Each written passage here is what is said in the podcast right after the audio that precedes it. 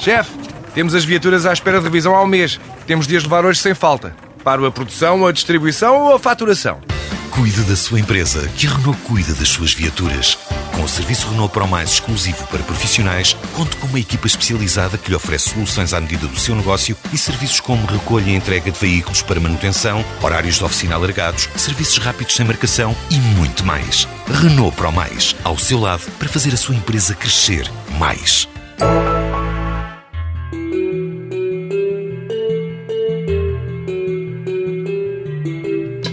O jornal Zero Hora descreve aquilo a que chama o atípico dia de Dilma Rousseff. O dia em que a Presidente acossada não se quis despedir, não obstante ter o gabinete já vazio. De que são feitos os dias? Perguntava um poema de Cecília Meirelles. Já o Pessoa enaltecia no cancioneiro o feliz dia para quem é o igual do dia. Dilma enfrentou ontem um dia inusual, a véspera de um adeus. A mulher que não quis despedidas foi fotografada ao lado do ministro Jacques Wagner, espreitando através da cortina entreaberta numa janela do terceiro andar do Palácio do Planalto.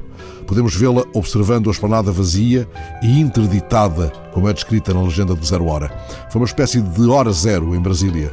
Dilma despachou, saiu do Planalto, a caminho do Alvorada, onde gravou um vídeo sobre a sessão no Senado e regressou ao Planalto. Mas o dia de Dilma tinha começado sem o habitual passeio de bicicleta, que já deu mote, aliás, na imprensa, a fórmulas de incómodo selim como pedalada fiscal.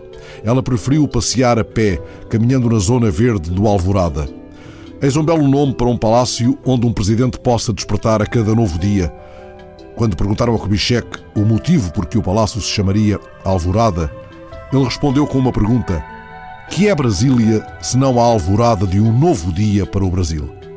Sabe-se que outros motivos, menos eloquentes, terão ditado também a escolha. Afinal, Kubitschek era natural de Carangola, uma cidade mineira no distrito de Alvorada.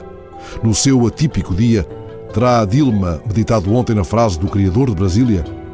Uma das fotos do Zero Hora mostra Dilma Rousseff passando de fato desportivo, boné e óculos escuros e, em fundo, dois avestruzes. Estão tranquilos, aparentemente tranquilos, como se fossem aves domésticas, e com razão. Há uns meses, a revista Veja trazia a notícia da licitação governamental de comida para os bichos do Alvorada. Os avestruzes, os papagaios, os surubins. Surubim é um peixe nobre de águas fundas, espécie de bagre. Também nadam perto do mar de tubarões da política brasileira e também comem. Não fica barata, aliás, a ração desta fauna, mas a revista Veja sublinhava que o labrador nego, oferecido por Dirceu a Dilma, não come à conta do erário.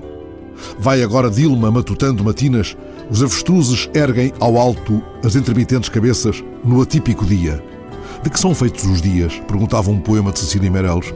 Uma mulher caminha com os seus pensamentos na alvorada de vigília. Até os avestruzes levantam a cabeça neste dia.